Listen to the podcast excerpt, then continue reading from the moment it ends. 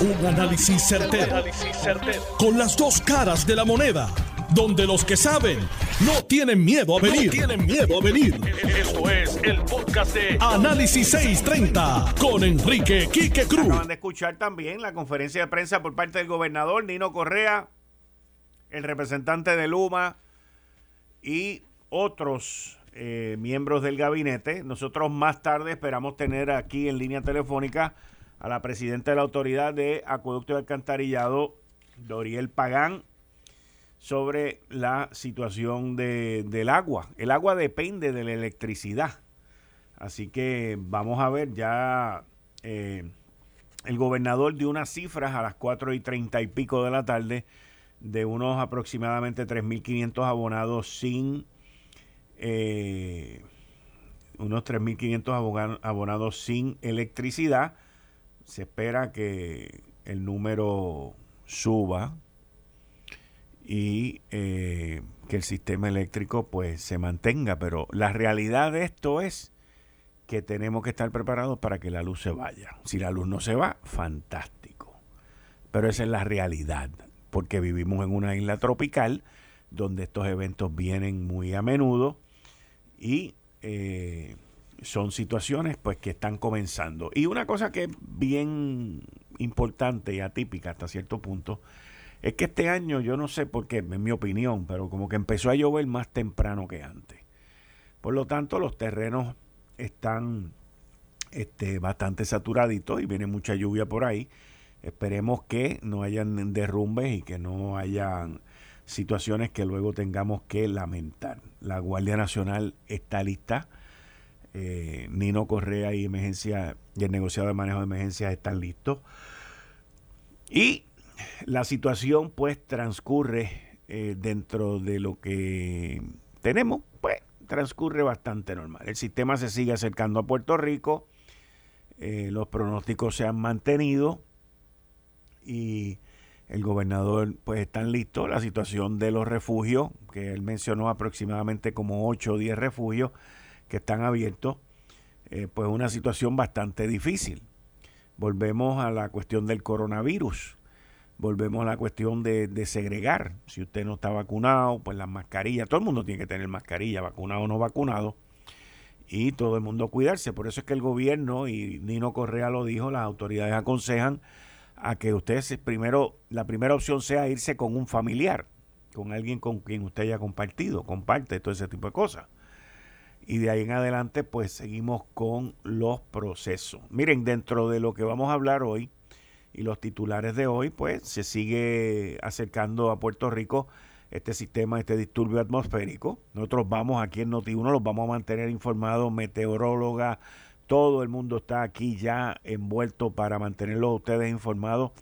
Este sistema se espera que esté ya básicamente en pleno en Puerto Rico después de las 8 de la noche y que termine ya para la tarde de mañana. El gobernador ha dicho que aproximadamente antes de los noticieros de las 10 de la noche le va a dejar saber a los empleados públicos si mañana van a trabajar o no. También dejó saber que había parte que podía ir a trabajar y otros que no. Eh, así que todo va a depender de cuando el sistema entre de lleno, las lluvias que se desplieguen en Puerto Rico la concentración de, del enfoque de la Guardia Nacional, de Nino Correa, manejo de emergencia, del gobierno estatal, es básicamente en el área eh, sur-oeste eh, de Puerto Rico, toda esa franja sur del este al oeste, como mencionaron ellos, Cabo Rojo, Mayagüez, y las lluvias que se esperan en esa área, incluyendo las ráfagas de viento. Así que en, términos, yo escucho, y, estos son una, unas notitas del sabor en este tipo de conferencia, y, de verdad que por, otro, por un lado tengo que decir que lo mencioné ayer, creo que fue o antes de ayer, ayer, que qué bueno que el gobernador no se ha puesto todavía el jacket ese que se ponen, porque hay, dos cosas que el gobernante eh, no debe de... Esta es mi opinión, vamos a estar claros. Esta es mi opinión, por lo menos de la manera que yo veo las cosas y, no solamente las veo, pero pues mi opinión es, si mi opinión es esa, pues también las haría de esa manera. La cuestión esa de ponerse el jacket ese, eh, como si fuera un rescatista, pues yo lo veo completamente ridículo, en mi opinión.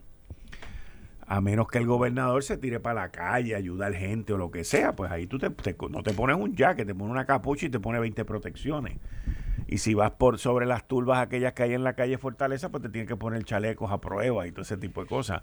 Pero en términos de la función, de la función de, del gobernador en este tipo de conferencia, pues miren, miren, miren qué cosa más eh, interesante. Al gobernador le hacen un montón de preguntas de las que estaba escuchando ahora, y esto no es crítica, esto pues está bien que le hagan las preguntas a alguien, pero yo no creo que el gobernador es meteorólogo. No es meteorólogo. Y hemos tenido muchos gobernadores que se las dan de meteorólogo y no saben un divino de meteorología. Lo que le dan es un informe y ellos lo repiten. Yo, yo en mi opinión, el que debe de contestarle esas preguntas de meteorología debe ser el del National Weather Service, que está siempre allí y él es el que debe de contestarla. Y se para allí en el podio y que le pregunten todo lo que le dé la gana, pero para que un gobernador, un gobernador no es meteorólogo. Eso es lo primero. Lo segundo es, eh, de Luma, pues el gobernador no tiene que estar contestando preguntas de Luma. Lo que pasa es que lo quieren hacer responsable por la privatización de Luma. Se ve claramente unos alcaldes populares que están, no, que me preocupa la luz, que no tengo representante de Luma, que esto y que lo otro, jorobando la misma vaina que hicieron hace dos meses atrás. Pero miren, espere a que la luz se vaya, espere a que esto se, forme bien o se forme mal, y entonces pues em, empiece a cacarear y a, y a decir que está bien y que está mal. Por lo tanto, las preguntas sobre Luma, quien las tiene que contestar es Luma, y para eso Luma contrató a Abner Gómez, para que él sea el que dé la cara. El issue con la luz es uno bien sencillo, bien sencillo. La luz en Puerto Rico tiene dos vertientes. La generación, que no vi a nadie allí ni escuché a nadie de la Autoridad de Energía hablar, Autoridad de Energía Eléctrica hablar, que son los que están a cargo de la generación. Y la otra vertiente es la transmisión y la distribución, que quien tiene esa responsabilidad es Luma. Por lo tanto, cualquier pregunta que tenga que ver con esas dos vertientes, ellos dos son los que la tienen que contestar. El gobernador sabe tanto de meteorología como sabe de electricidad. Vamos a estar claros de eso. Al igual que con la cuestión que ahí sí salió bien, que fue Nino Correa el que contestó la cuestión de los refugios, que hay que hacer. Usted no oyó al gobernador hablando nada de refugios. Bueno, sí, hizo un par de comentarios, pero ¿quién fue el que manejó la prensa con los refugios? Nino Correa. Y para eso es que es este tipo de cosas. ¿Ve? Para que los que están a cargo sean los que contesten. ¿Por qué digo esto? Porque el gobernador hizo comentarios de Luma, que si lo que hay son 3.500, que si Luma esto, que si Luma aquello. Esos comentarios le tiran la responsabilidad al gobernador cuando la, la responsabilidad no es de él. Y quien tiene que contestar todo lo de Luma es Luma, para que esa responsabilidad luego mañana, si la, si la isla completa mañana amanece oscura, ah, pero usted nos dijo, y ahí el gobernador no tiene salida. Ese es mi punto, ese es mi análisis sobre todo esto. Ahora, eh, vamos a ver cómo se va a manejar esto. ¿Cuál es el problema de la vertiente de, de Luma? Pues miren, Luma no tiene el personal completo. No lo tiene. Yo escuché hoy a Abner Gómez cuando estábamos en Lo Sé Todo, que yo le hice la pregunta. ¿Cuántos celadores ustedes tienen? ¿Cuántas plazas vacantes ustedes tienen de celadores? ¿Y cuántas brigadas hay? Pues ninguna de las tres me las contestó. Y yo no tengo problema con que no me la conteste, porque yo sé por qué no me la quiere contestar. Porque sabe que no tiene suficientes celadores, sabe que tiene muchas plazas de celadores disponibles. Y entonces, en términos de las brigadas, pues tampoco me contestó mucho. Pero cuando uno mira y escucha la contestación que me dio, que es la contestación que él ha estado dando todo el día, que es la contestación oficial que los gurús de relaciones públicas de Luma le dijeron que tenía que decir es, nosotros tenemos 1.600 empleados. Pues mira, te voy a decir algo. Si tú tienes 1.600 empleados, te faltan un montón de celadores.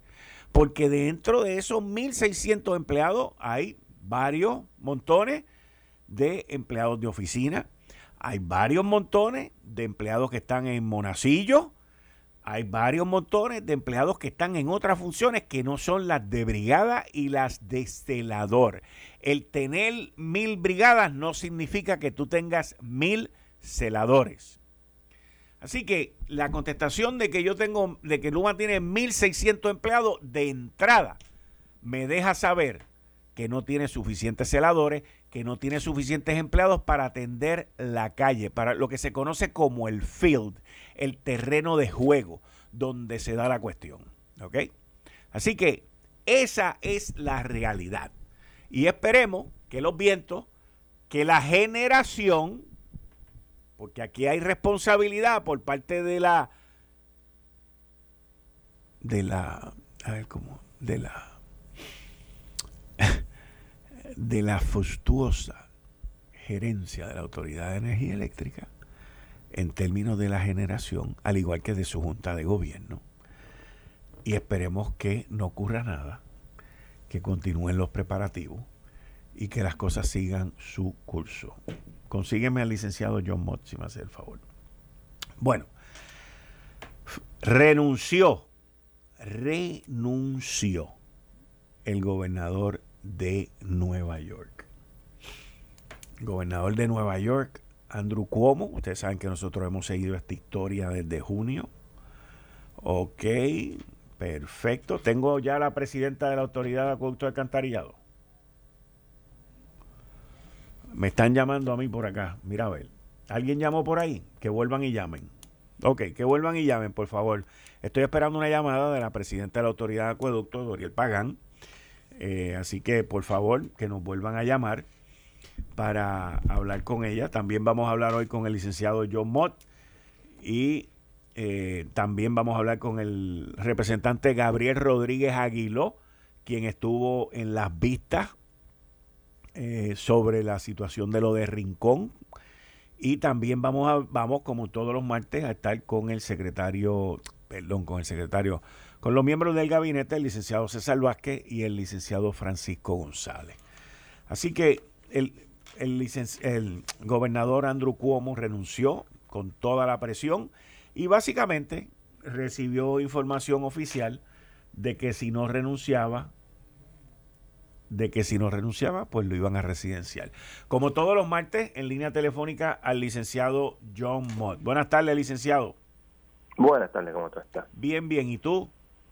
Aquí vivo todavía. Bueno, renunció este Cuomo. Cuomo. Renunció Cuomo.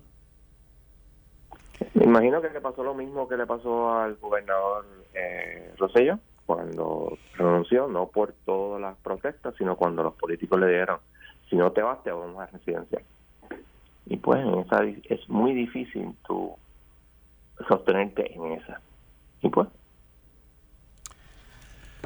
yo, la, legislatura demócrata del estado de Nueva York, a pesar de que fue lenta, fue bien certera.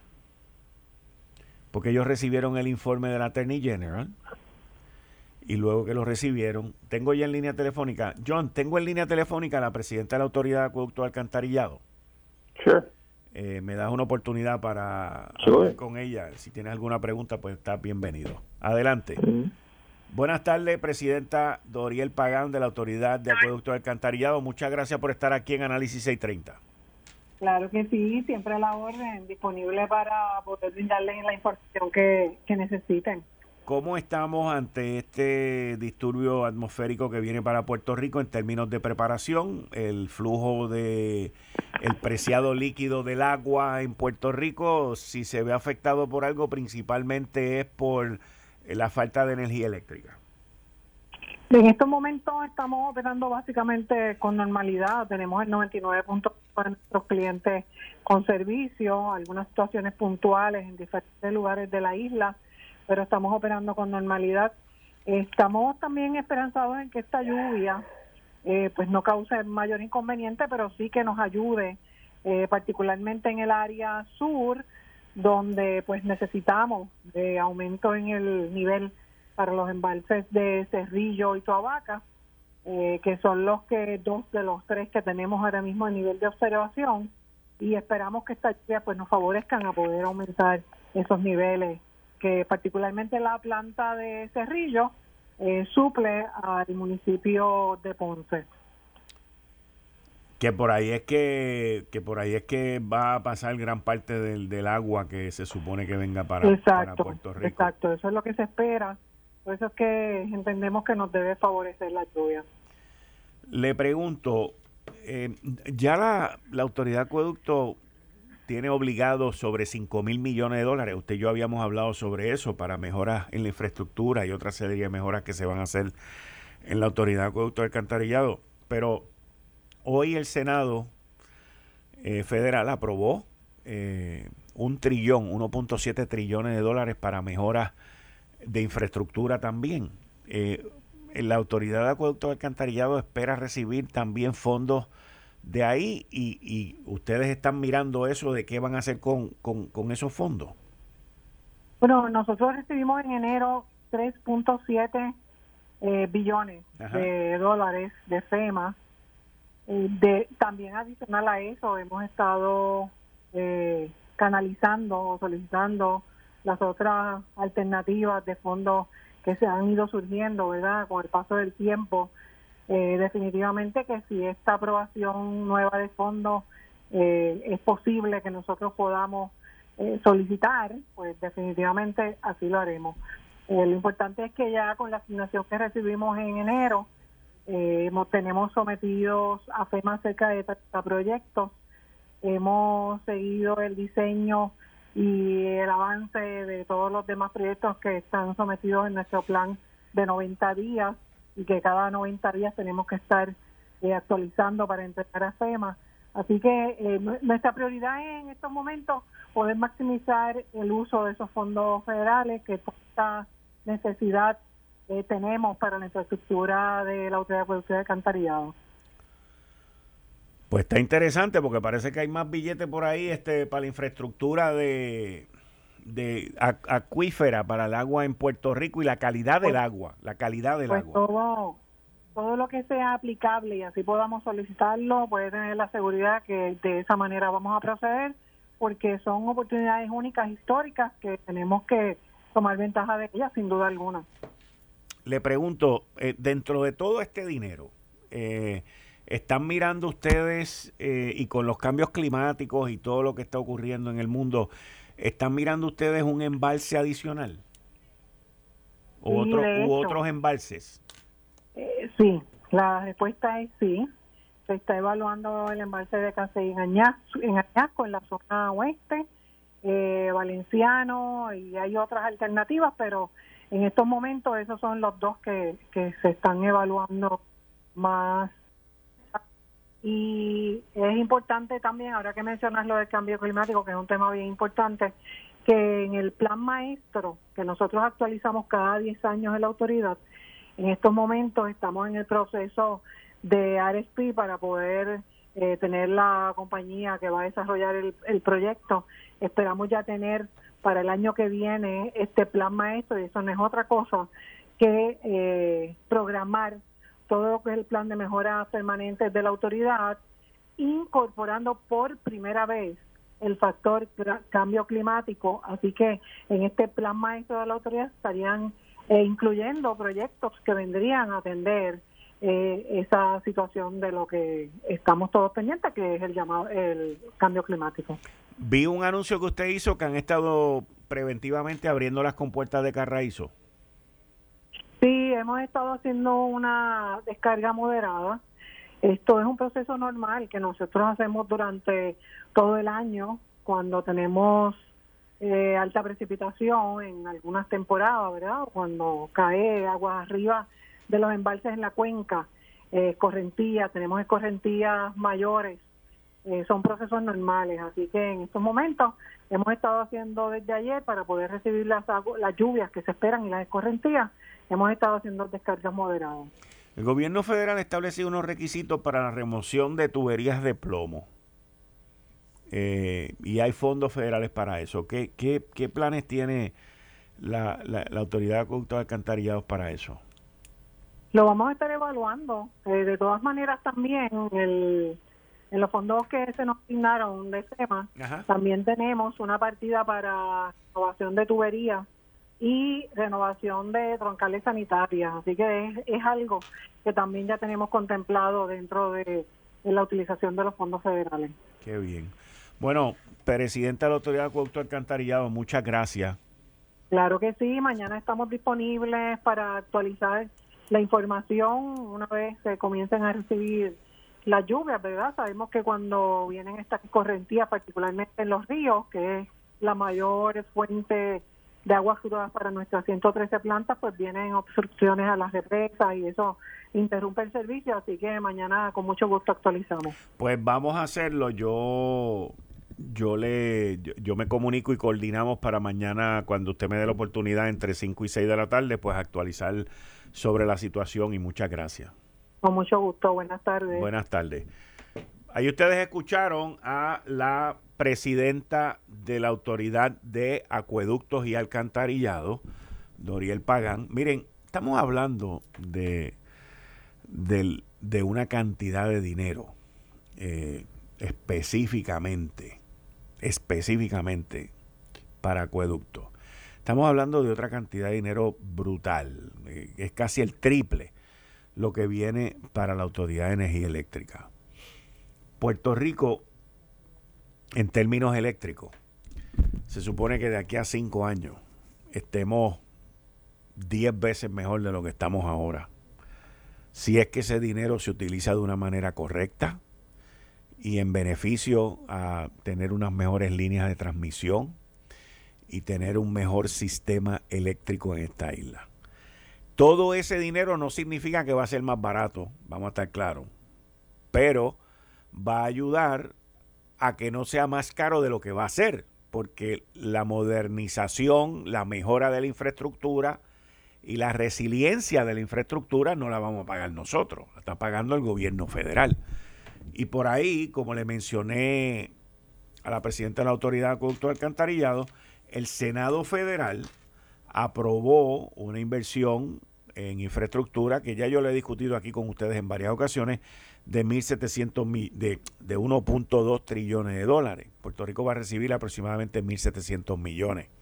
Y va a poder participar de otros fondos que yo se los había mencionado a ustedes, pero que son fondos para competir, para someter protestas, eh, protestas también, porque aquí lo protestan todos, propuestas, por ejemplo, 16 millones de dólares destinados a proyectos que beneficien comunidades y otra de 12.500 millones para programas de inversión en puente.